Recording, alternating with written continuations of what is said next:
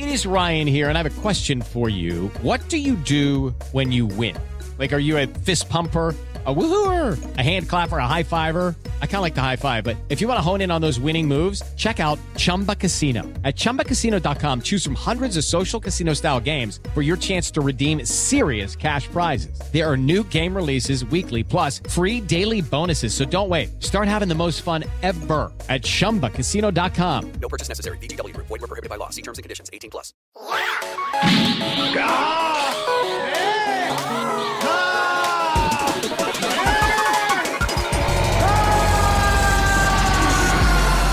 Cartuneando. Hola amigos de Cartuneando, espero que, se encuentren de la mejor manera y bueno, dispuestos también a recordar uno de nuestros animes favoritos. Miren, hoy, hoy vamos a recordar una verdad irrefutable. Algo que aprendimos sí en la cancha de fútbol, pero claro, a través de la pantalla televisiva. ¿Y saben dónde? En partidos que parecían no tener fin mientras los jugadores corrían kilómetros y kilómetros para llegar de una portería a otra y donde las jugadas para meter gol eran auténticos superpoderes. Sí, claro, estoy exagerando, pero es que algo así era lo que veíamos en Supercampeones y aquella verdad irrefutable que recordamos es esta. ¿Ves? No tienes por qué temerle. No entiendo. ¿Temerle? El balón es nuestro amigo. Así que el balón es tu amigo, ¿eh? En tal caso, prepárate a saludar a tu amigo con un beso. Ah, ¿qué tal el balón? El balón es nuestro amigo. Esa es la gran enseñanza de esta serie, que en realidad se llama Capitán Subasa, pero bueno, en casi todo el mundo lo conocemos como Supercampeones. Y con esto, miren, les tengo que contar que los nombres originales de los personajes no, oh, no es Oliver, no es Benji, tampoco Tom, tampoco Steve Huga. Bueno, miren, Oliver Atom en realidad es Subasa Osora. Benji Price, si se acuerdan del portero, ¿no? Él se llama Genso Wagakabashi. Tom, el mejor amigo de Oliver, es Taro Misaki. Y Steve Hyuga, el gran rival de nuestro protagonista, se llama Kojiro Hyuga. Bueno, al menos le dejaron el, el apellido. Sí, claro, la pronunciación de estos nombres se dificultaba a la hora de hacer el doblaje allá en los años 90 y tampoco iba a ser fácil que el público los recordara, así que en México fueron bautizados de otra forma y ya les voy a contar más adelante con más detalles. Por lo pronto, recordemos un poco más de este anime. Queda menos de un minuto antes de que acabe el último encuentro del campeonato infantil de fútbol soccer. Esta es quizá la última jugada del partido. El Newpie ataca literalmente con todo. ¡Benji, no te detengas! ¡Cruz, protege a Benji! Así que el portero se siente delantero. Amigos, si, si hablamos de supercampeones, tendremos que remontarnos a los años 80. Sí, yo sé que habrá quienes conocen este anime realizado en el 2002 o apenas el que se estrenó en 2018, pero claro, hay que remontarnos al anime que se estrenó en Japón, escuchen bien, 10 de octubre de 1983, hace más de 35 años. Sí, en México lo conocimos en el 94. Constó de 128 capítulos que nos contaron la infancia de Oliver, su debut en el equipo Newpie, ¿se acuerdan de la porra? Newpie, Newpie, ra, ra, ra. Bueno, ya mejor ni se las canto porque, eh, para no tener malos recuerdos, sus encuentros también con diferentes escuelas rivales, hasta el partido disputado entre el Colegio Superior contra el Newpie, mismo que termina en empate y con Oliver lesionado de las piernas y hombros. ¿Se acuerdan? Oliver corre tratando de recuperar el balón. No lo permitiré. Es momento de actuar. No me detendrás, Steve.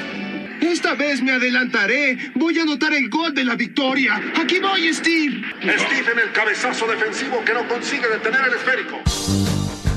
Y bueno, a partir de aquí hay mucho que contar de este anime. Por ejemplo, ¿qué me dicen de las canchas interminables? Había partidos, bueno, que duraban una eternidad. Con decirles, escuchen esto, ¿eh?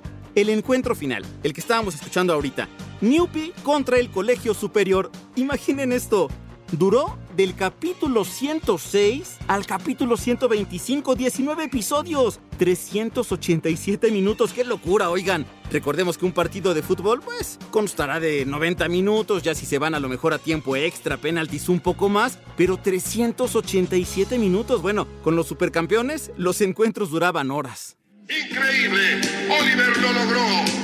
Oliver consigue anotar con un tiro potentísimo desde el otro extremo del campo, dejando a Richard inmóvil, rasgando la red e incrustando el balón. ¡Eres genial! ¡Lo hiciste, Oliver! Oigan, ¿Y qué tal con las jugadas? Parecía que Oliver y sus amigos y los rivales también tenían superpoderes. Había personajes que saltaban más alto que la portería, se veía el sol inclusive. Los hermanos Corioto, su huracán en el cielo. Escuchemos. Algo extraño está ocurriendo en el campo. Masao se tira sobre su espalda deslizándose por el terreno. ¡Aquí voy, Masao! ¡Ah! Kazuo se arroja sobre Masao. ¡No! ¡En el cielo! Kazuo sale disparado hacia lo alto por el... Ah, caray. Y estaba también el potente tiro de Steve Huga, el famoso tiro de tigre. Bueno, era tan fuerte que con él lastimó a más de un contrincante y lo perfeccionó pateando el balón una y otra y otra vez contra las olas. Y no, no estuvo satisfecho hasta que su tiro atravesó una ola gigante. ¡Prepárate para luchar! ¡Oliverato! lo has logrado, Steve. Aquella figura de ese feroz tigre será tu nueva apariencia. ¡Guau! Bueno, también estaba la jaula del pájaro, la marca de la serpiente, el tiro del dragón, el tiro de fuego y la especialidad del capitán Subasa, claro, de Oliver Atom, el tiro de remate. Tengan cuidado porque van a conocer mi tiro de remate. No podrán detenerme, se los aseguro. Vamos de frente a la portería. De acuerdo, Roberto. Aquí va. Benji, Tom, este es mi tiro de remate. Claro, Oliver terminó anotando, pero amigos, el anime de los supercampeones no solamente se trató de partidos de fútbol, la rivalidad en la cancha, y es que también hubo historias de amistad, de superación, de apoyo familiar, claro, para conquistar los sueños. ¿Se acuerdan? ¿Se acuerdan de cómo contaba la mamá de Oliver la forma en que el balón se convirtió en el mejor amigo de su hijo? Aquí les tengo este recuerdo. Mi hijo es un verdadero fanático del fútbol. Tuvo su primer balón antes de empezar a caminar. Era lo único que lo hacía verdaderamente feliz. Recuerdo que una vez en Tokio estaba en el jardín jugando con su querido balón. Ay, es que alto, alto con ese recuerdo. Miren, por cierto, cuando la mamá de Oliver cuenta este pasaje, también habla de un accidente que pudo costarle la vida a su hijo cuando, sí, cuando era un bebé de pocos meses.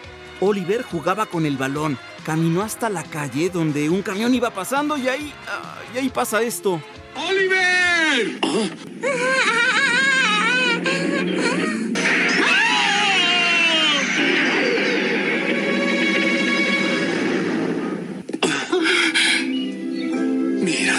No, no le pasó nada, pero amigos de Cartoneando, claro, en este capítulo no podemos pasar de largo la leyenda urbana que aseguraba que en ese accidente Oliver resultó gravemente herido y que había perdido las piernas. Bueno, no incluso hubo quien decía que todo lo que vimos en la serie, en los 128 capítulos, era supuestamente un sueño de Oliver, quien pasó toda su vida en un hospital, pero claro, amigos, esto es falso. Nuestro protagonista se salvó de morir gracias al balón de fútbol y por eso, por eso se convirtió en su compañero inseparable. Se ve muy raro. El balón. Tengo que tirar. Tengo que tirar ahora. ¡Increíble! Tom y Oliver están rematando juntos. ¡Describe una espiral! ¡Gol! ¿Se dan cuenta, amigos? Del poder que tiene la animación japonesa, por lo menos esta serie. A muchos este anime, pues sí, nos acercó más al fútbol, o ya de menos a juntar las estampitas, ¿no? Del álbum, del famoso álbum de los años 90, que sí, sí lo junté todo. Hubo quienes comenzaron, por ejemplo, su interés con el deporte, con el Capitán Subasa, Oliver Atom para nosotros aquí en México y América Latina, y ese espíritu ha tenido que ser renovado por las nuevas generaciones en Supercampeones. Miren, ha contado no solamente con nuevas temporadas, sino versiones más actuales y que buscan llegar, pues sí, a los más jóvenes. ¡Subasa! Debes visualizar el gol en tu mente. Roberto, Wakabayashi, Misaki, este es mi tiro con efecto. ¡No perderé!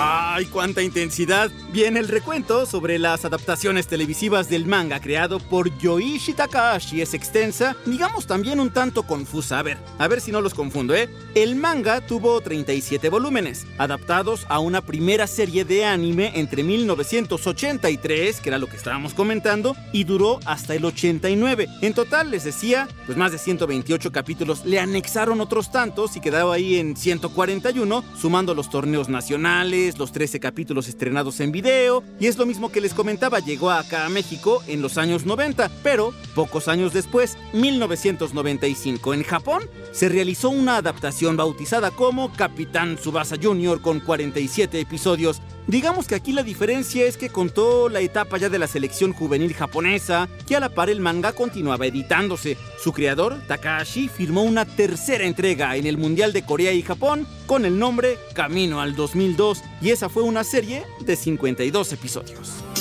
Lo he decidido, Oliver. Pienso ir con Santana y la selección a tu país cuando sea el Mundial.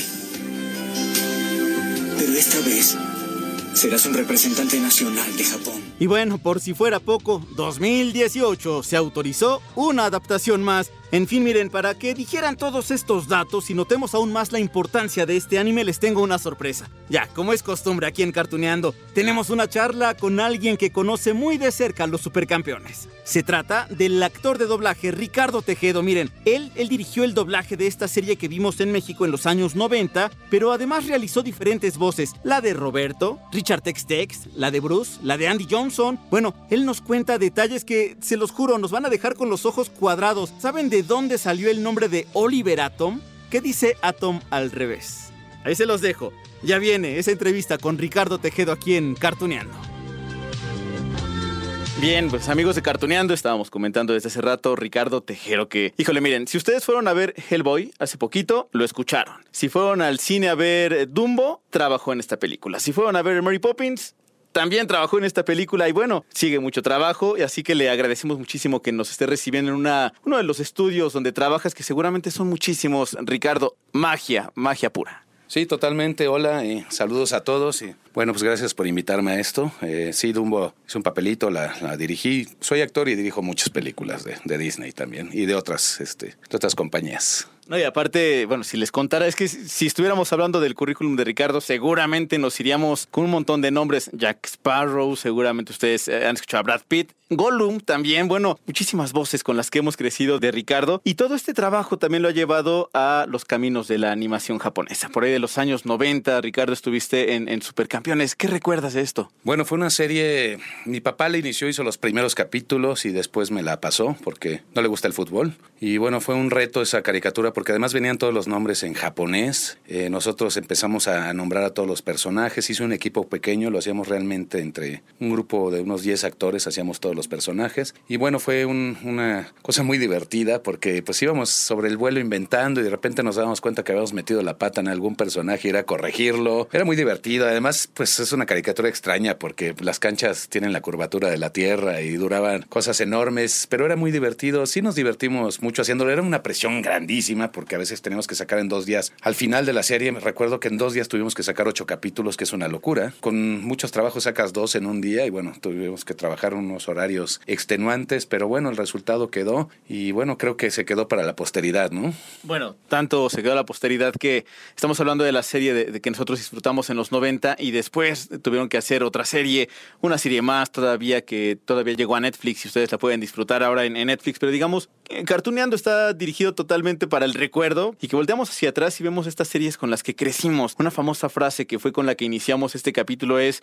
el balón es tu amigo. ¿Te acuerdas de esa frase? ¿Qué te trae a ti cuando la grabaste? ¿Qué pensabas? Uy, pues se repetía en todos los capítulos porque Oliver, eh, cuando Roberto lo, convencía, ¿no? De que, de que tenía que considerarlo su amigo, yo hacía la voz de Roberto, entonces este, Jorge Roy Jr. hacía a Oliver. Era algo muy importante porque sí, tenías que familiarizarte. Es como para nosotros el micrófono es nuestro amigo, para ellos era el balón. Tienes que dormir casi casi con el balón, alimentarlo, llevarlo a todos lados y sí, que se vuelva tu amigo para que pueda haber un equilibrio creo que fue una caricatura que marcó, porque además somos un país muy futbolero. Entonces a la, a la, gente le gustaba mucho eso.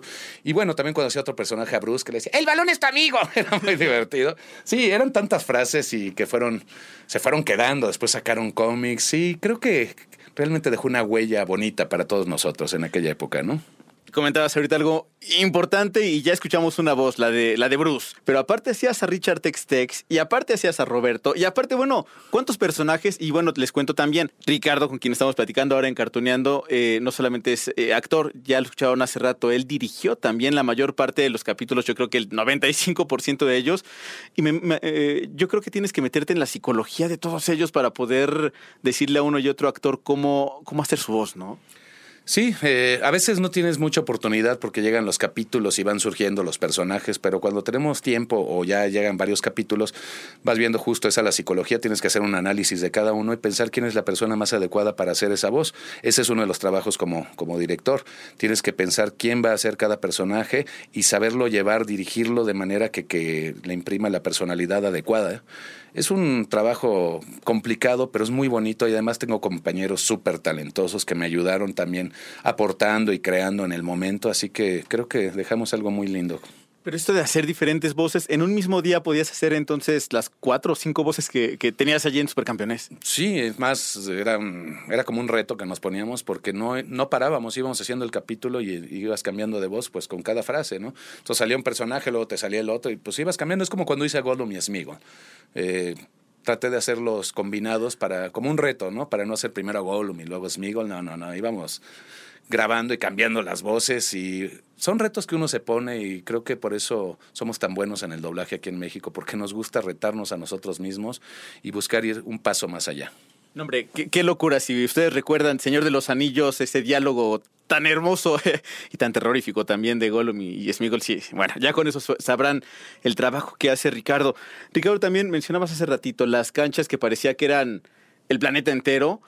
¿Cómo le hacían? Porque también hasta cierto punto es como tienes que con la voz llevar todo un capítulo que a veces un capítulo te llevaba nada más de un punto a otro de la cancha, aunque eran chavos que estaban jugando fútbol, parecía que tuvieran superpoderes también y que hasta de hecho "Ti- tira de tigre, ¿no? Y como ese tipo de situaciones, ¿cómo hacer para que se escuchara que son chavos los que están jugando al fútbol, pero que también tenían ese talento quizá de, de poderes?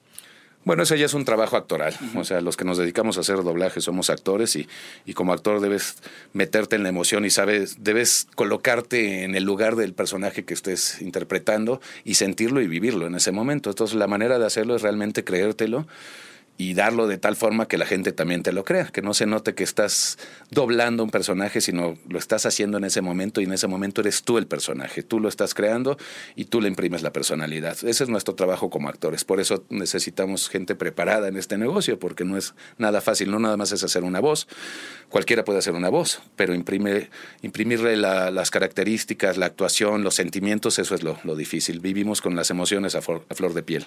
Porque eso sí les cuento, no es la voz eh, tan hermosa que, que tienes que ahorita estamos escuchando aquí en Cartuneando. Tú te preparaste como actor, tú, tú- tú- todo tu desempeño ha sido así, ¿no? Y de hecho tienes también eh, estudios en el extranjero, Ricardo. No, yo estudié por parte de, de la Unión Soviética aquí en México. Eh, y, y más que nada, mira, sí tuve varios estudios, pero más que nada la preparación que yo tengo se la debo a todos mis compañeros y maestros, a mi padre, a Maynardo Zavala. Este, yo empecé con los grandes del doblaje, yo empecé muy niño cuando estaba A los Narci- cinco. Narciso Busquets, hasta más chico. Este, creo que lo primero que hice fue en la Isla de la Fantasía, tenía dos, tres años, una cosa así. De niño no trabajé tanto, trabajaba los fines de semana, pero sí tuve oportunidad de conocer gente muy buena y la verdad es que tú puedes estudiar una carrera, pero realmente aprendes más con los profesionales en el momento y trabajando en las salas y fogueándote. Y cuando empiezas en esta carrera te oyes y dices qué malo era, pero vas, vas creciendo y el chiste es este, irte desarrollando y además este, que la gente crea lo que dices. Y sí tuve la oportunidad de, trabajar con gente tan bella que me enseñó tanto que ahora les, les agradezco mucho de, de lo que soy hoy en día. No, no voy a delatar la, la edad, simplemente diré más de 40 años de trayectoria que- que tienes, Ricardo. Has vivido muchísimas experiencias, has tenido también la, fortuna de interpretar a, grandes actores, ¿no? Ya lo decíamos, Brad Pitt, a Johnny Depp en- eh, como el Capitán Sparrow, pero también en este punto y deteniéndonos nuevamente en la animación japonesa, ¿tú creías ese poder que iba a tener? Que bueno, Supercampeones es de hace 35 años, pero hoy por hoy seguimos recordándolo. Y no solamente con esto, eh, Dragon Ball, Caballeros del Zodíaco, Sailor Moon, que han regresado también, por ejemplo. ¿Te imaginabas ese poder que tendría la animación japonesa? Realmente no, no sabía que iba a tener tanto impacto. Eh, estas series de, de, anime han sido una cosa que ha marcado varias generaciones. No nos lo imaginábamos, pero nosotros hacemos todo nuestro trabajo con mucho amor y dedicación. Entonces, cada trabajo, ya sea para una animación japonesa, una película para Disney, una película para Paramount, para Universal, todo tratamos de hacerlo bien y con una calidad este, espectacular. tratemos de hacerlo. Eh, entonces, no, no creo que no creo que, en ese momento pensara la magnitud que iba a tener, simplemente nos divertíamos porque es otra de las razones por las cuales me dedico a esto, divertirme. Y bueno, lo hacíamos con amor y creo que el resultado ahí está, ¿no? Eh, porque aparte, volteo hacia atrás también, años 90, me acuerdo de yo juntando el álbum de, Panini, no creo que de Panini aquel entonces, pero había un álbum de estampitas de supercampeones, ya empezaban las convenciones de cómics, no sé si te ha tocado ir alguna, particularmente por animación japonesa o algo, y, y se acercan de verdad estos pues ya no tan chavos, porque ya tenemos treinta y tantos, cuarenta y tantos, pero que seguimos recordando esto, ¿no? Eh, yo creo que sí marcó muchísimo, sí, como comentabas, una, toda una generación. Y todavía hoy por hoy que hasta encontramos notas, hace rato leía una de, ¿son posibles estas jugadas que eran de los supercampeones? De verdad, dos personas pueden patear un balón, dos personas pueden hacer una chilena al mismo tiempo. O sea, continuamos todavía imaginando gracias a estas series. Pues sí, mira, realmente no creo que sea posible todo lo, que se ve ahí. Si fuera posible, bueno, creo que ganarían más que, que los futbolistas más, más famosos del mundo. Pero Mira, es como otro ejemplo, no era anime, pero yo hice en los 90 también la serie de Beverly Hills, 90-210. Cuando llegan las series no esperas el impacto que van a tener y de repente te das cuenta de, cómo pegan y la gente las ama. Entonces, bueno, en cuestión de, animación japonesa, también hago otras voces como Doraemon, el gato cósmico, que es una serie que pues en Japón lleva haciéndose desde 1960 y tantos y no han parado. Justamente acabo de grabar cinco películas hace poco de eso y siguen llegando y pues uno lo sigue haciendo con el amor y te das cuenta de que la siguen produciendo porque a la gente le sigue gustando. Hay un público muy grande y pues uno agradece eso. Hacía otra que me gustaba mucho que se llamaba Saber Marionette, que era, hacía yo un tipo tan loco ahí, tan, tan loco. Eran muchos, he doblado tantas cosas en la vida que, que no, no me acuerdo. Pero eso es para mí lo más bonito de mi trabajo y de lo que hacemos todos los que nos dedicamos a esto es que estamos dejando algo que va a quedar para siempre para la posteridad y que tal vez en muchas generaciones los van a seguir viendo. No sé, si en 50 años alguien ve supercampeones, tal vez se ría o se burla de lo que hacíamos, pero tal vez lo siga disfrutando. No sabemos. Eso es lo bonito, que no sabemos. Es como cuando haces una película. A lo mejor va a pegar durísimo y va a ser un éxito, o a lo mejor no, pero tú lo tienes que hacer con todo tu talento y toda tu dedicación para buscar hacer magia, justo la, la palabra que decías. Creo que sí hacemos magia y ahí creo que se logró, ¿no? Y aparte también encontraste el amor prácticamente en los estudios de grabación. Digo, no sé tu historia, pero estás casado con Cristina Hernández, que es eh, para muchos seguramente la reconocen como Sakura, entre muchos otros personajes. Entonces, magia también. Totalmente. Y además, este sí, eh, gracias a este trabajo tan hermoso nos, nos, conocimos y ahora estamos juntos. Y mi mujer es una mujer talentosísima, muy reconocida. Ella sí va a más eventos que yo. Yo estoy muy, muy ocupado a veces dirigiendo y no me da tiempo. Trato de ir a veces para convivir con la gente. Trato de ir a algunas cosas grandes, Comic Con o algo así, la mole, pero ya no me da tiempo de ir a otras cosas. Pero cuando veo al público y llegan y me lo mencionan es muy bonito. Y sí, todavía el año pasado fui a, la Comic Con de Guatemala y había gente que llegaba y me decían, es que tú eres Richard Tex Tex y esto. Entonces es fabuloso. Y cuando les cuento la historia, como, como buscábamos los nombres, por qué los nombramos así, o sea, no sé cómo los... ¿Por qué? ¿De dónde surgió todo eso? Pues los Corioto eran porque eran Armando Coria y Sergio Coto, entonces junté los apellidos, Adriano Fogartini era porque era Adrián Fogarty, Richard Tex Tex es por mi nombre, Ricardo Tejedo, entonces, bueno, de ahí fueron saliendo. Hay una, algo muy chistoso. Oliver Atom fue por una broma que hicimos, porque Atom al revés es mota. y entonces lo hicimos por ahí de broma. Entonces, bueno, vas metiéndole broma. Los nombres eran Wakashimatsu, Ishizaki, Wakabayashi. Entonces teníamos que buscar. Subasa. Sí, entonces teníamos que buscar algo. Ahora se hizo la nueva versión de, de Supercampeones. Solo acepté hacer un personaje, que fue a Roberto. Ya no tengo tiempo y además eh, lo disfruté mucho, pero ahora ya pidieron hacer los nombres en japonés para mí era muy raro porque yo estaba acostumbrado a decir los, nombres en español y grabamos los primeros capítulos así, después nos dijeron, no, ya queremos los nombres en japonés, entonces mandé los retakes, pero bueno, la, magia sigue y esperemos que las nuevas generaciones lo sigan disfrutando igual que nosotros y, se sigan sigan divirtiendo. Y pues la verdad es que el balón es su amigo, ¿no? Así que aprovechenlo y jueguen con él. Hombre, Ricardo, muchísimas gracias. Sé que eh, eres un hombre muy ocupado. Créanlo, trabaja de mañana, tarde y noche, casi casi de sol a sol. Te agradecemos mucho encartuneando estos minutos. Muchas gracias, un placer y les mando un saludo a todos y pues sigan disfrutando de nuestro trabajo y qué bueno que, que nos escuchen y qué bueno que haces esto para que la gente nos conozca un poquito más. Amigos, ya por hoy ya terminamos, pero recuerden, ¿eh? El balón es nuestro amigo. Repitan conmigo, el balón es nuestro amigo. Es la gran enseñanza que deja este anime japonés. De verdad, espero que la plática con Ricardo Tejedo les haya sorprendido tanto como a mí. Nos escuchamos pronto, oigan. Y en redes sociales ya me pidieron las aventuras de Fly, Massinger Z, Evangelion también, otras series. Sí, les prometo pronto vamos a hablar de ellas. Mientras tanto les dejo un enorme abrazo y nos encontramos también en Twitter, arroba Lalo González M y pronto nos saludaremos otra vez aquí en Cartuneando.